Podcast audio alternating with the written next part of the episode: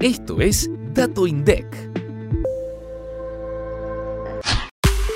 Las ventas en autoservicios mayoristas cayeron 2,1% interanual en noviembre de 2022. El ticket promedio en los supermercados fue de 9.432 pesos, un 44,7% más que en noviembre de 2021. El medio de pago más elegido en noviembre para las compras en mayoristas fue el efectivo, con 38,9% del total. Al analizar los comprobantes emitidos, las facturas tipo B para un consumidor final, monotributista o exento, alcanzaron los 46.607 millones de pesos y representaron el 71% del total facturado. Mientras tanto, las facturas de tipo A para responsables inscriptos sumaron 18.375 millones de pesos.